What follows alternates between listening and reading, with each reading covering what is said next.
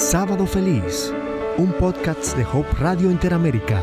Reflexiones de crecimiento espiritual con el doctor Gamaliel Flores.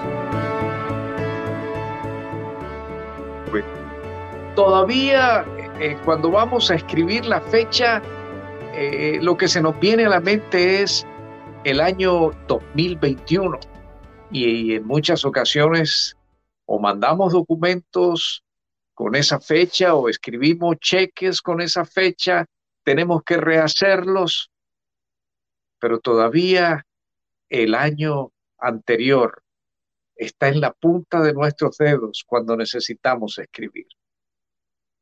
La verdad es que es eh, una celebración que nos indica que, bueno, el sol, la Tierra dio una, una vuelta alrededor del sol, pero que eh, no vemos algo que ha cambiado realmente en nuestro entorno. Seguimos yendo a los mismos lugares, seguimos viviendo en las mismas casas, seguimos en el mismo trabajo, gracias a Dios. Así que es un convencionalismo al cual tenemos que adaptarnos cada vez. Pero ¿cómo sentimos esperanza cuando un año nuevo llega a nuestras vidas? Muchas personas, la mayoría de las personas hace resoluciones para el nuevo año. Y he estado leyendo una serie de consejos con respecto a la forma de hacer las resoluciones y llevar a cabo esas resoluciones. ¿Saben ustedes algo? La mayoría de las personas abandona sus resoluciones antes de que termine el mes de enero. El principio del año es un momento extraordinario para los gimnasios Muchas personas se inscriben porque este sí es el año en que voy a perder peso, es el año en que voy a ganar eh, masa muscular, es el año en que me voy a poner activo. Y las personas se inscriben en los gimnasios y se compran ropa para hacer ejercicio y quizás van una, dos, tres veces o la primera semana y la mayoría no regresa. Pero tuvieron que pagar la cuota mínima o la inscripción del gimnasio y esa no se devuelve. Leí de alguien cuya resolución ese año fue no hacer resoluciones. Él dijo, mi resolución es no hacer resoluciones. Pero es difícil que no nos pongamos reflexivos al inicio de un año. Es difícil que no pensemos cómo aprovechar de la mejor forma la nueva oportunidad que tenemos, si Dios lo permite, de vivir otro año. Y quiero decirles algo, es una costumbre que me parece saludable. Oh, sí, reflexionar en cómo vamos a invertir ese año ¿Cómo vamos a hacer ese año más productivo? ¿Cómo lo vamos a hacer más significativo en nuestra vida y en la vida de otras personas? Sin duda alguna, es valioso.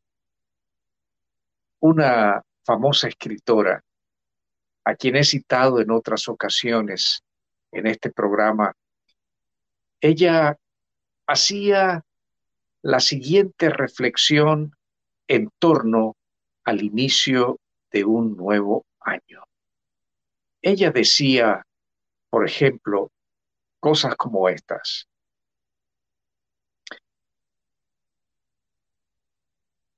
¿En quién estás pensando? ¿A quién le dedicas más tiempo? Y entonces hace preguntas. ¿Quién posee tu corazón? ¿Quién posee tu corazón? ¿De quién te gusta hablar? ¿Para quién son tus ardientes afectos y tus mejores energías? ¿En qué las empleas? ¿Sabes? Cuando tú y yo contestamos esas preguntas, entonces nos damos cuenta en qué hemos invertido la mayor parte de nuestra vida. Y podemos evaluar si queremos en el nuevo año seguir el mismo rumbo, si vamos a permitir que nuestros pensamientos sigan ocupados en lo que siempre han estado ocupados, si nuestras conversaciones van a seguir en el mismo tono en que las, en, las conversaciones del año anterior, si nuestras energías van a seguirse empleando en los proyectos, en las actividades de siempre. Saben, en ocasiones empleamos energías no en proyectos, sino en lo que resulte. Y no siempre lo que resulta es lo mejor. Pero Jesús nos da un consejo. Ese consejo está registrado en el capítulo 6 del Evangelio según San Mateo y el versículo 33. Miren ustedes lo que dice. Por lo tanto, busquen primeramente el reino de Dios y su justicia, y todas esas cosas les serán añadidas. Qué maravilloso, qué maravilloso pensar primero en el reino de Dios. Tu vida y mi vida en función del reino de Dios. Nuestras conversaciones más profundas, más constantes en torno al reino de Dios. Tus energías dedicadas al engrandecimiento del reino de Dios. Tus energías, mis energías dedicadas en que podamos estar un día en el reino de Dios. Qué maravilloso. Hay personas que, que están pensando que este año va a ser el año en que se van a hacer ricos. Otros están pensando que este que este es el año en que se van a enamorar. Otros están pensando que este es el año, el año en que van a hacer el viaje de sus sueños. Y algunos van a, a poner todo su empeño en alcanzar esas metas. Y saben, quizás el que se propuso ser rico nunca lo fue. Quizás el que se propuso conquistar el amor de su vida no lo conquistó. Quizás el que quería hacer ese viaje fantástico con el cual había soñado siempre no viajó. O puede ser que sí. Puede ser que te hiciste rico, que conseguiste el trabajo de tus sueños, que te enamoraste y lograste que la persona soñada se enamorara de ti, que fuiste al lugar que siempre había soñado. Pero sabes, son cosas pasajeras, con excepción del amor de la vida. Ese sí te acompañará por siempre. Pero lo demás es pasajero. Y déjame decirte, a veces cuando piensas que encontraste el amor de la vida, encontraste el problema de la vida, encontraste el desengaño de la vida. Pero cuando el reino de Dios se convierte en tu preocupación principal, en tu, en tu principal motivación, en tu anhelo principal, ¿sabes qué ocurre? Eso que inviertes en el reino de Dios nunca se pierde. Tu energía no es utilizada en vano. Tus afectos no son utilizados en vano. Tu tiempo no se perdió. Todo contribuye a que estés más cerca de Dios y tu felicidad entonces será mayor y las decisiones que tomes en torno a tu trabajo, en torno a tu bienestar financiero, en torno a tu bienestar afectivo, en torno a tu tiempo de ocio. Todo eso será orientado por Dios y te traerá, te traerá realización en lugar de tristezas. Qué extraordinario consejo el de Jesús. Qué extraordinario consejo. Qué extraordinario consejo. Por lo tanto, busquemos primero el reino de Dios y su justicia, y todas las demás cosas van a venir como añadidura. Saben, hay algo que es dramático en la vida del ser humano. Las ganancias no suplen, las ganancias financieras no suplen nuestra principal necesidad. Los afectos y las amistades son necesarias para nuestra salud mental, social, para nuestro disfrute y realización, pero tampoco solucionan nuestra necesidad principal. El ocio tampoco contribuye a solucionar nuestro principal problema, porque nuestro gran problema es nuestra necesidad de salvación. Pero cuando hacemos de la búsqueda del reino de Dios, entonces, entonces, ¿sabes qué pasa? Entonces esa principal necesidad de nuestra vida queda suplida. Jesús también hizo una reflexión muy importante que es útil en esta ocasión eh, traer a la memoria. ¿De qué le sirve al hombre o a la mujer ganar el mundo entero si pierde la vida? ¿O cuánto podrá pagar el hombre o la mujer por su vida? ¿Podremos pagar? Ciertamente que no. ¿Qué podemos hacer si perdemos nuestra salvación? Nada. ¿Qué puedes hacer para ser salvo? Nada.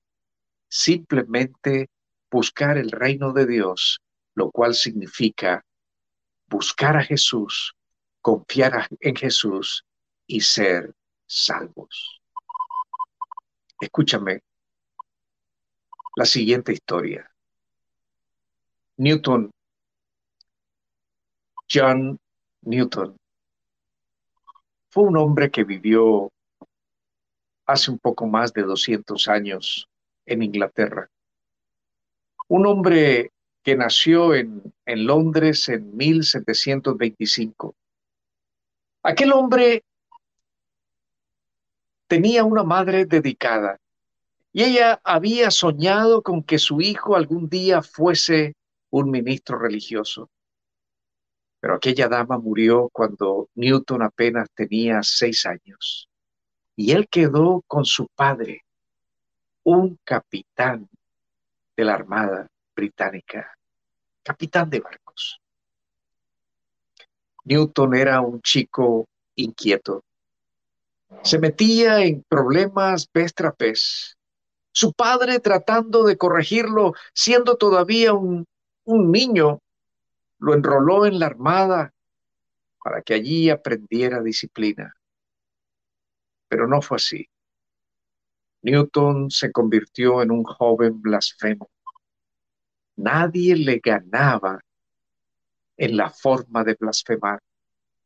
Era tal su pasión por la blasfemia que las malas palabras que todos utilizaban no eran suficientes, él acuñaba nuevos términos, tenía una creatividad pasmosa para nuevas malas palabras. Newton era un bebedor de licor simplemente, simplemente insuperable.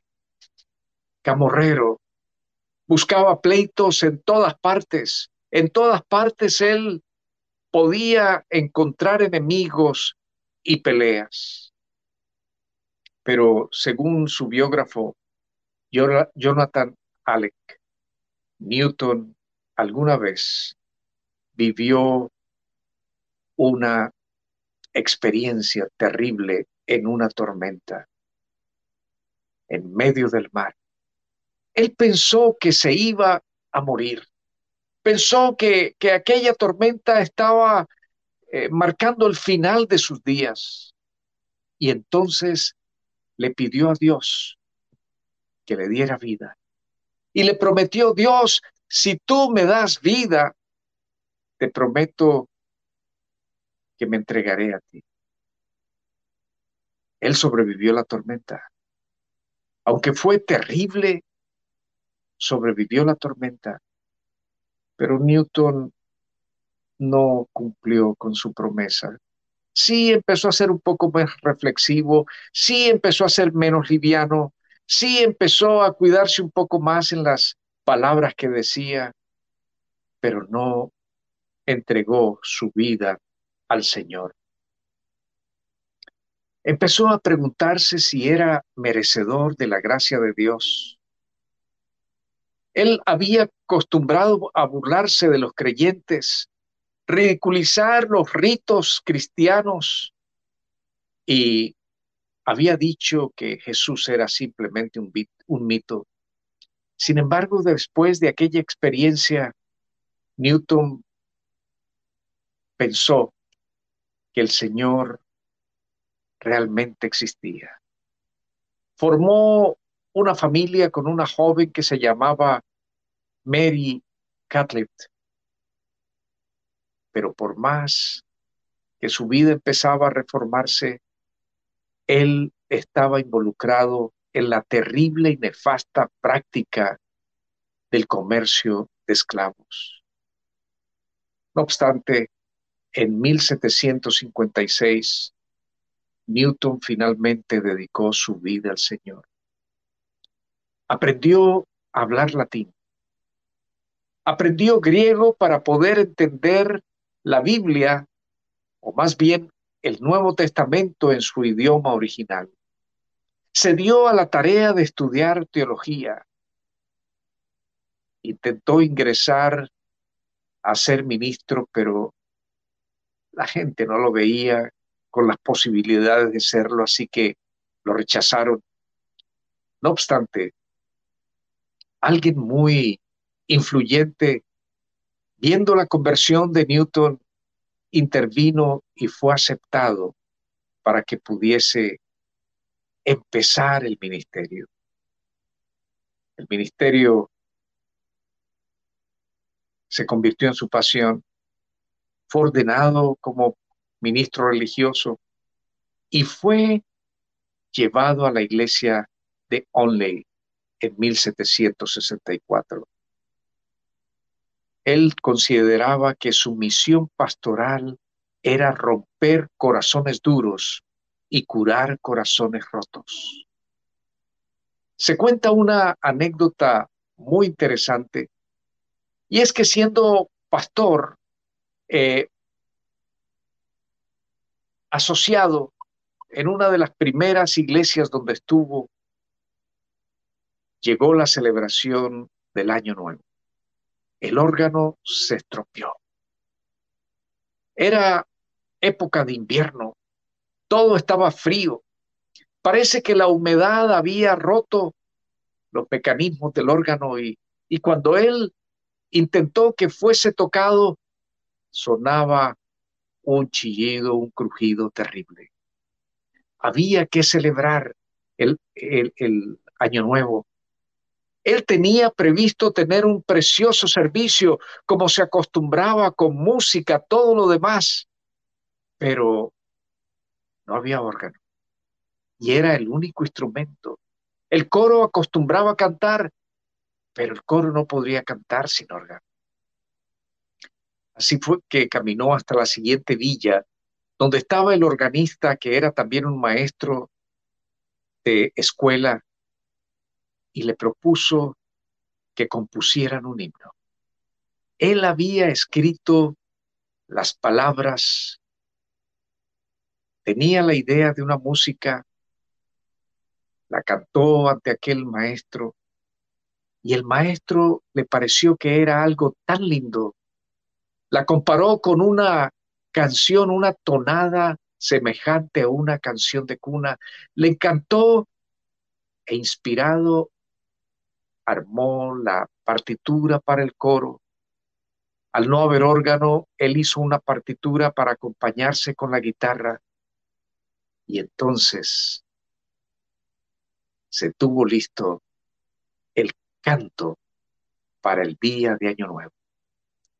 La noche de aquella celebración, los fieles llegaron. Siempre había música de órgano para comenzar, pero esta vez no la hubo. Y cuando llegó el momento de la rendición musical, pasó el guitarrista, pasó Newton, el coro, y empezaron a interpretar por primera vez el precioso himno Sublime Gracia. Newton parece que, que recordó los cánticos de los esclavos allí en las galeras en que los transportaban. Recordó las, las jornadas terribles a las que los sometían y cómo ellos entonaban estas canciones. Y eso influyó en la música que llegó a su mente para acompañar esas palabras. Aquel día, Newton dio un mensaje a su iglesia. La mejor forma de comenzar un año es apreciando la gracia de Cristo, aceptando su invitación a buscar el reino, aceptando su invitación a caminar con Jesús cada día del año. Y es la oportunidad que tenemos tú y yo. No importa qué otra resolución tengamos, si nuestra principal resolución es la búsqueda del reino, la gracia de Jesús nos cubrirá. Sábado feliz. Gracias por escuchar este podcast. Encuentra más recursos en el portal hopechannelinteramerica.org